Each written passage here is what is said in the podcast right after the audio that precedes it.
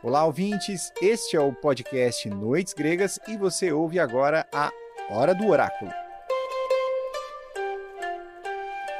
Antes de falar sobre o Belerofonte, que é o próximo herói do nosso cronograma de episódios aqui no Noites Gregas, o professor Moreno trata hoje de Sísifo, um mito bastante popular que virou a metáfora para as tarefas intermináveis, como você sabe. Sísifo é rei de Corinto, é um rei sábio, respeitado e bastante astuto também, e que se enrasca com dois dos mais poderosos deuses do Olimpo, como você vai ver. Aliás, Corinto é um dos lugares por onde o Moreno vai passar na viagem à Grécia em setembro.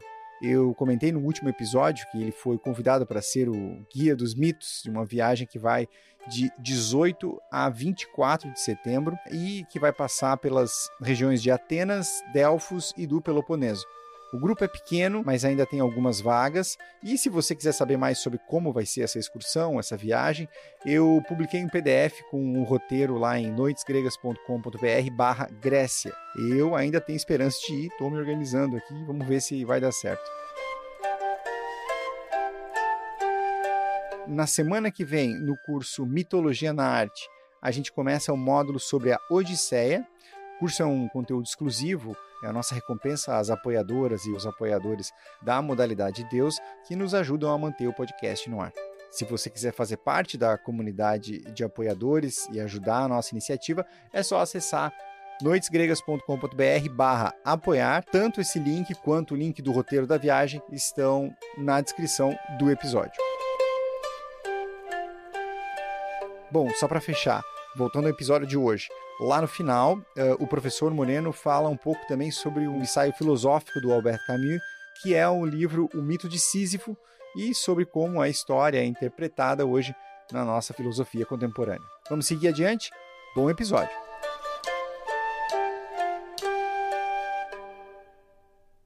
Na hora do oráculo de hoje, vamos ver um personagem tão famoso que já entrou inclusive na própria língua portuguesa e nos outros idiomas do Ocidente. Trata-se de Sísifo, o famoso personagem do mito de Sísifo, que serve de metáfora para qualquer tarefa que parece impossível de realizar.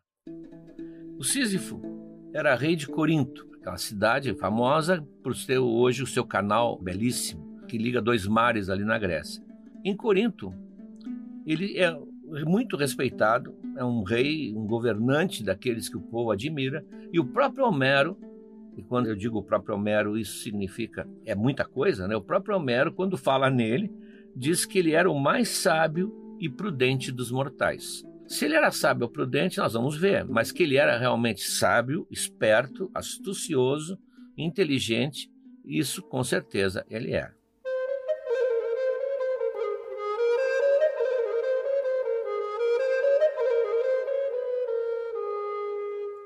Bom, o primeiro incidente em que ele já revela a sua esperteza é com o gado que ele tinha e o seu vizinho ladrão. Como vários reis que nós já mencionamos aqui e outros que nós vamos mencionar, ele era um trabalhador, ele era uma espécie de criador, ele era um rei agrário. Ele tinha gado, ele pastoreava o seu gado, e como Ulisses, nós vamos ver depois, arava a sua terra. Não havia aquela distância do trono do trabalho braçal. E ele tinha um rebanho muito bonito nas suas propriedades ali em Corinto. Só que esse vizinho, chamado Autólico, que se dizia filho descendente do Hermes, nós já vimos como os deuses espalharam filhos pelo mundo, ele era um ladrão típico, habilidosíssimo e tinha uma compulsão terrível de roubar o gado dos outros. Segundo a ideia mitológica, herança genética do Hermes, que, como nós vimos, começa a sua vida roubando o gado de Apolo, seu irmão. Está lá no episódio né, que apresenta o nascimento do Hermes. Pior, o autólico, além de ser astucioso, tinha um poder que o seu pai teria dado a ele.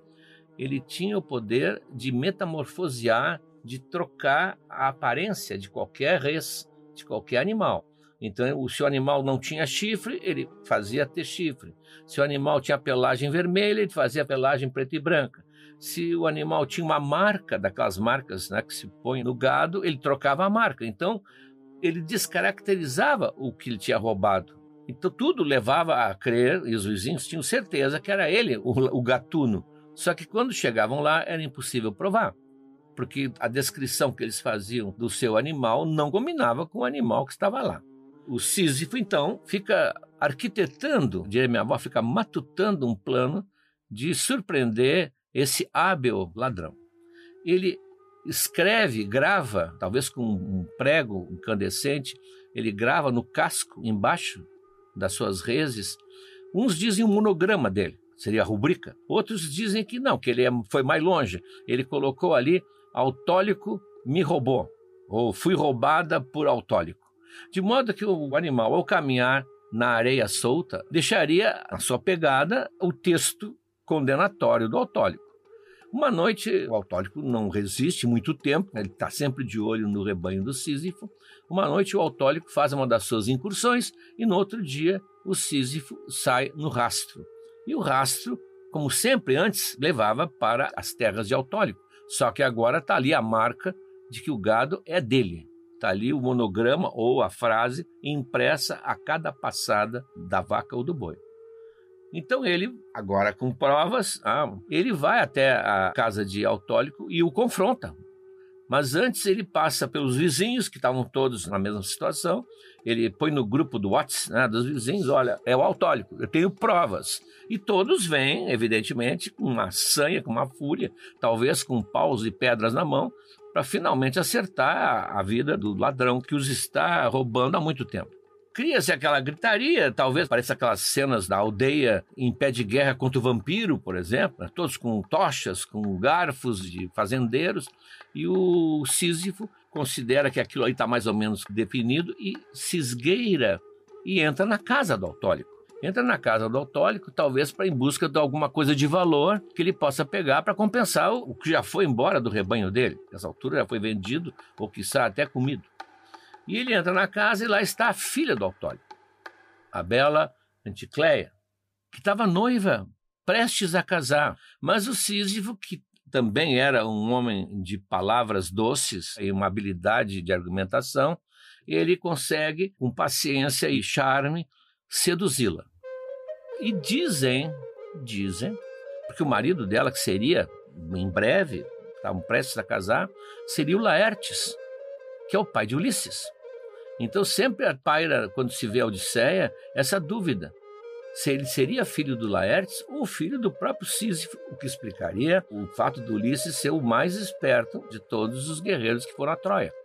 Então essa dúvida é uma dúvida que liga dois personagens que se caracterizaram exatamente pela astúcia. Pode ser que tenha sido posterior, para fazer mais um elo lógico entre duas histórias, mas de qualquer maneira, o Sísifo deixa sua marca ali na Anticléia.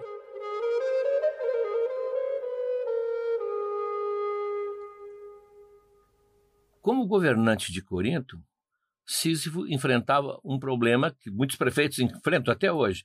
Corinto não tinha água suficiente. Aliás, a Grécia toda não tem água suficiente, porque é um território extremamente pedregoso ah, e depende de fontes que sejam perenes. Então, Corinto sofria com seca e ele não sabe como solucionar esse problema.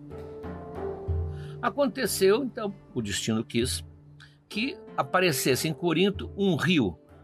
Um rio, não um rio com as águas fluindo, o deus do rio. Toda a Grécia tinha rios e cada rio era propriedade de um deus. Nós vamos ver vários mitos em que os deuses intervêm. Quando a gente olhar a Ilíada, que não vai demorar muito, nós vamos ver o Aquiles sendo perseguido, fugindo desesperado do rio, do escamandro que está atrás dele, que quer o couro dele, porque ele está poluindo a água com a, os mortos, né, com os cadáveres. Então os rios têm personalidade, têm nome, têm CPF. Então aparece lá o rio Asopus, Vim falar com Sísifo por uma razão muito simples. Ele tem dois filhos e mais umas dez filhas, mas a filha mais jovem, a Egina, a Egina, preferida dele, sumiu. Alguém a raptou. O rapto aqui é sempre o rapto amoroso, né? Roubar a moça. E, e como Sísifo tinha uma fama de ser matreiro e astucioso, ele achou que, como tinham dito que ela tinha desaparecido na região de Corinto, que o Sísifo talvez a tivesse levado. E o Sísifo disse, não, absolutamente não, mas eu sei onde ela está.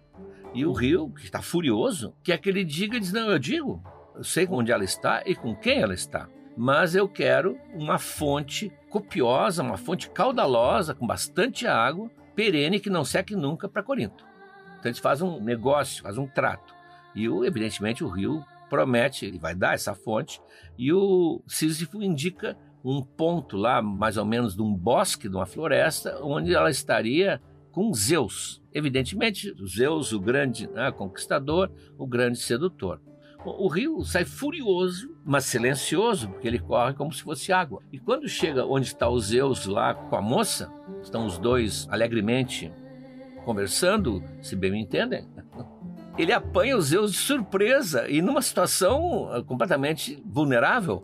O Zeus não está com seus raios, não está com, nada que ele tenha para se defender, sabe lá se tem algo para se vestir. E ele sai correndo, mato afora e o rio atrás. É uma situação extremamente humilhante que Zeus não vai perdoar. Ele sai correndo e vai ser alcançado até que ele se transforma numa pedra, num rochedo. E o rio passa e não se dá conta que passou pelos Zeus. Bom, aí o Zeus sobe ao Olimpo, põe o seu fardamento, pega o seu armamento e primeira coisa que ele faz é acertar contas com o rio. Lança uma saraivada de raios, a água do rio ferve, o rio foge apavorado, porque é Zeus, não? Tanto que diziam depois que muitos séculos depois, de vez em quando, apareciam nas margens pedaços de madeira carbonizada, que eram sinais das árvores que foram queimadas com os raios de Zeus. Bom, acertar as contas com o Asopus, na verdade não foi acertar as contas, ele só botou distância, né? Fica na tua. Chegou a vez do Sísifo. Disse, não, agora vamos pegar quem me delatou. Até porque Zeus estava na intimidade com a Égina e essa intimidade foi revelada por um mortal e os mortais não podem revelar os segredos divinos. Esse era outro regulamento muito interessante. Né? Os mortais, mesmo que soubessem, não podiam revelar qualquer peculiaridade divina. Por isso, também, quando a Atena foi surpreendida nua, tomando banho, é uma das versões do Tiresias, ela cega o Tiresias. Ele não poderia ter visto ela sem roupa. Porque era um segredo, era uma coisa vedada aos mortais.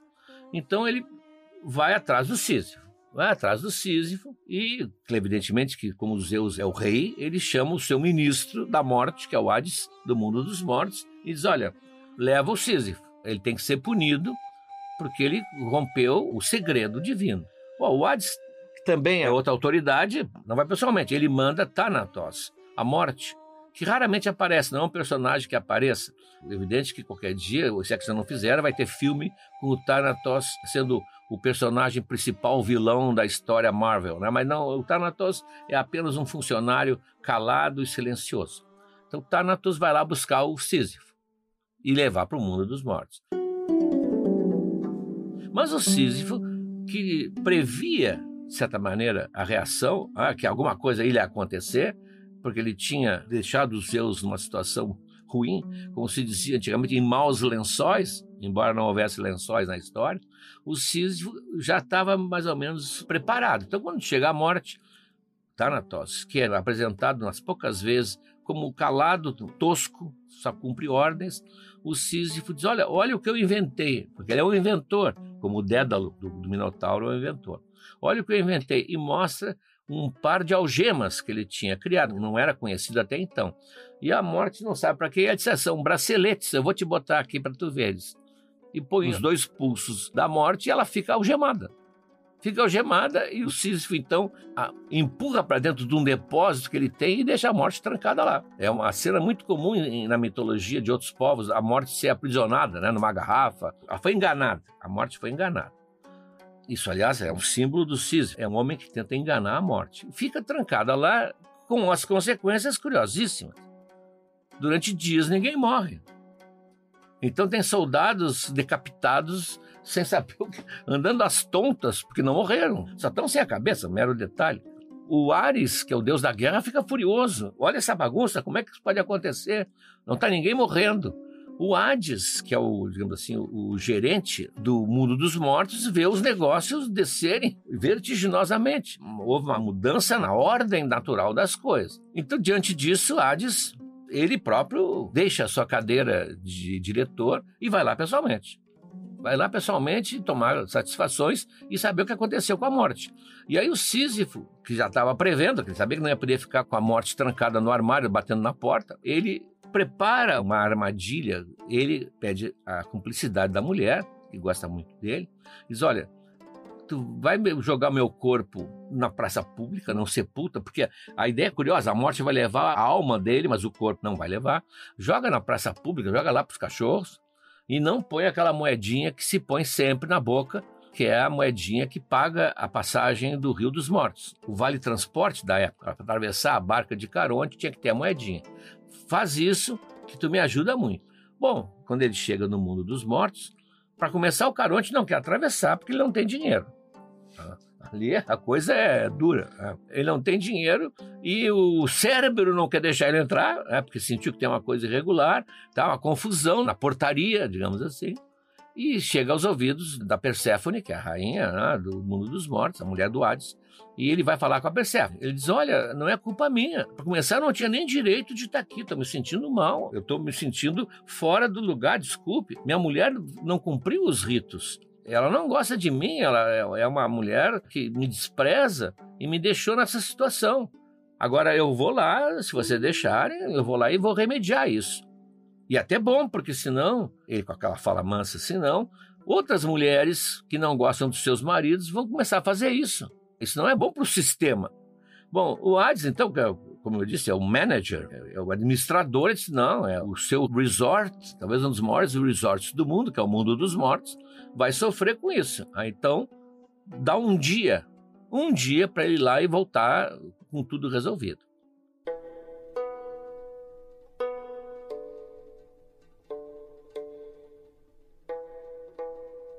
Bom, acontece que o Sísio sabe que a noção de tempo dos deuses é completamente diferente da noção de tempo dos humanos. Os deuses que rompiam um juramento feito por Estige, aquele rio, os Styx, como eu chamava, ficava um ano longe das festas do Olimpo, mas de castigo. Mas era um longo ano, como eles diziam, que equivalia a não sei quantos anos aqui na Terra.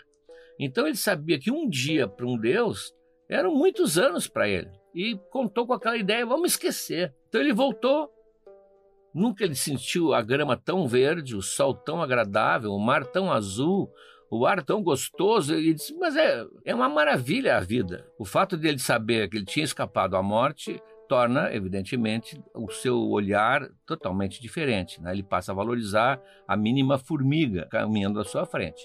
Então ele fica enquanto pode. Claro que ele sabe que um dia, um dia, vão se lembrar dele.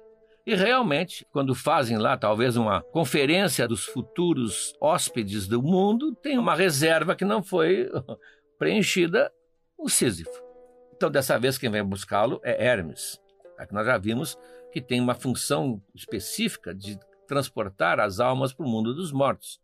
E ele então vem e dessa vez não tem escapatória. Ele vai ser levado a julgamento naquele famoso tribunal que nós falamos naquela hora do oráculo especial sobre o mundo dos mortos. Tem um tribunal de três juízes que decidem a sorte de alguns dos mortos, os mais problemáticos.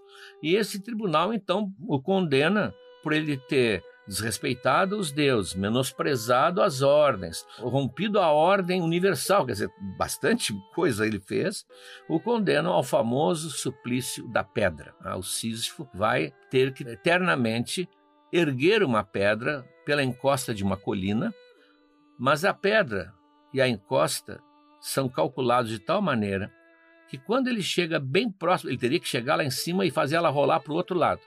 Quando ele chega bem próximo do cume, às vezes a centímetros, as forças dele cedem e a pedra rola de volta. Isso aparece bem claro em Homero. Em Homero tem uma passagem importantíssima na Odisseia em que Ulisses vai ao mundo dos mortos. Ele é um dos visitantes que a mitologia colocou ao mundo dos mortos. Nós já vimos o Teseu, foi ao mundo dos mortos, o Ulisses vai ao mundo dos mortos, onde ele encontra a mãe, que ele não sabia que tinha morrido e tudo mais, e diz Homero na Odisseia, isso é no canto 11, é o Ulisses que fala, porque é contado na primeira pessoa essa parte.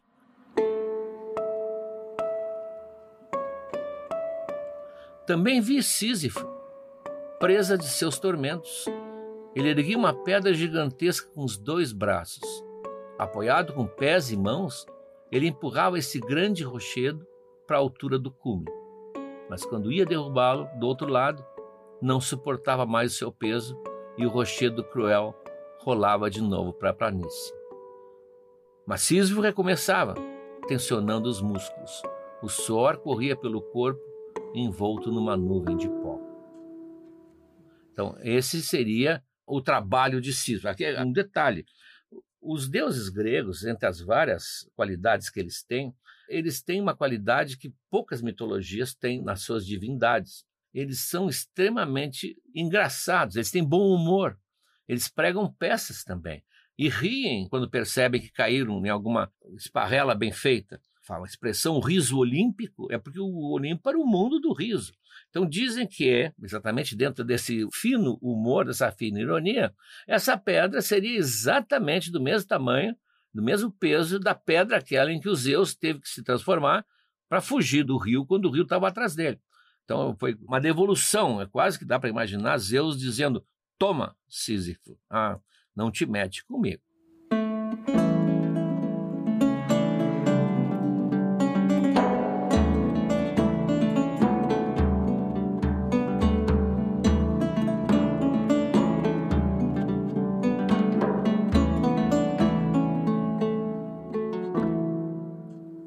Bom, por que esse castigo? Os gregos castigaram poucos personagens no mundo dos mortos. Quem lê o Dante a Divina Comédia, o inferno está cheio, tem uma lista telefônica quase lá dentro que ele analisa, mostra e diz qual é o castigo, e etc. Não, no caso dos gregos, pouquíssimos ficaram famosos. Um deles é o Sísifo, evidentemente, e depois o Tântalo, que nós vamos ver depois, e, e as Danaides, são pouquíssimos. E o castigo deles os gregos imaginaram, não era o fogo eterno, até ia ser difícil manter um fogo eterno, não seria ecológico, não seria sustentável. Então eles inventaram ou sentiram que o, o inferno é fazer uma atividade inútil sem fim. Então todos os castigados são castigados com algo repetitivo. O Ocanus, que é pouco conhecido, mas ele é, é significativo, ele é um fabricante de uma corda, ele tece uma corda tem lá um junco, uma fibra vegetal, e ele vai tecendo uma corda, só que na outra ponta tem um animal, geralmente é um asno, um burro comendo alegremente a ponta. Então ele vai tecer eternamente enquanto o burro vai se alimentar eternamente. As Danaides, que é uma história que nós vamos ver que é bem séria, elas que mataram os maridos na noite do casamento, as Danaides elas têm que encher um tonel usando vasos, jarros com furos. E o tonel também é furado. Então elas mal conseguem colocar um pouco d'água no jarro, vão até o tonel e colocam e o tonel é, infinitamente se esvazia. Então, no caso do Sísifo, inventaram essa ideia da pedra, criou-se então a expressão trabalho de Sísifo. Vejo que ninguém diz trabalho de Danáiades, nem trabalho de Ocnus, mas trabalho de Sísifo significa uma metáfora para uma tarefa interminável.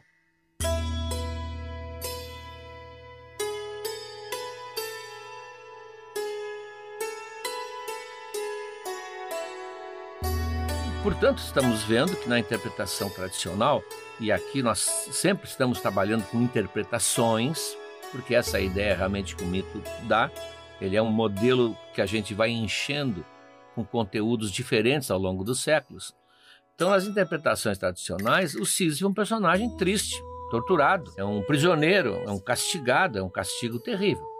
No século XX, portanto, no século passado, Camus, grande escritor francês, escolheu Sísifo para mudar, vê-lo de outra maneira. Vai transformá-lo no herói do mundo moderno, o herói do mundo do absurdo. Isso através de um texto que é famosíssimo, que chama O Mito de Sísifo. Então ele imagina, e a gente pode imaginar junto com ele, o Sísifo rolando a pedra colina acima. Ele vai rolando aquela pedra com aquele esforço que o Homero descreve, terrível, né? os músculos retesados, as mãos crispadas, os pés segurando o peso no chão com os calcanhares. Quando ele chega quase lá em cima, ele fraqueja e a pedra rola. Então, daí diz o caminho. Sísifo fica lá de cima, olhando a pedra rolar. Ele colocou a perspectiva da visão do Sísifo. A pedra rola alguns segundos e chega de novo lá no chão, de onde ela deverá voltar de novo. Ele está vendo isso. Então ele também desce, claro. Ah, desce, voltando lá para a planície e para a pedra que está esperando por ele. Aí diz o caminho, é nesse retorno, nessa volta, nessa pausa em que ele está descendo que Sísifo me interessa. Ele vem descendo com seus passos ritmados, pesados, e é a hora que ele tem, ou deveria ter, consciência. Ele se dá conta do que ele está fazendo. Ele não está só levando lá para cima e voltando para levar de novo. Ele, ao descer, ele se deu conta do que ele está fazendo. E nesse momento, que ele pode se dar conta, que sua felicidade está em cumprir aquela tarefa. Não no significado da tarefa. A tarefa não tem significado nenhum. É apenas rolar uma pedra lá para cima e vê-la descer de novo e voltar a rolar. Ela é inútil dentro de termos práticos. Mas é essa luta de tentar a cada momento fazer a pedra chegar lá em cima, autossuficiente, que não vai acontecer nunca, é isso já basta para a vida dele. Se ele aceitar isso, muda tudo. Deixa de ser castigo. Já que se essa é a vida, diz o Camus, e nós não podemos mudar a vida, se a vida é absurda e o destino nos prega peças, assim será. Em outras palavras, a felicidade nasce no momento em que o Sísifo toma consciência. O Sísifo, entenda assim, nós. Que apesar do absurdo do destino da vida, a vida vale a pena ser vivida, mas é assim. Aí a famosa frase do Camus: você tem que imaginar Sísifo feliz.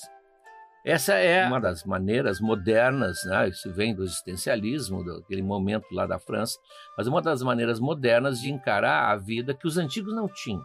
Tinham, de certa maneira, mas isso aqui é uma das grandes contribuições de Camus para a nossa filosofia de vida, que no fundo a filosofia deveria nos ensinar a viver e nos ensinar a morrer. Então, se nós nos dermos conta que é assim e assim é, a vida é maravilhosa. A vida é maravilhosa. E para terminar, uma ironia final. Sísifo queria escapar da morte. Os deuses se opuseram porque a ordem se opunha a isso. Fizeram tudo para evitar. Pois depois de toda essa luta, hoje Sísifo é imortal. Estamos falando nele e vamos falar daqui nos próximos 400 anos, nunca será esquecido. Ele terminou conseguindo o que queria.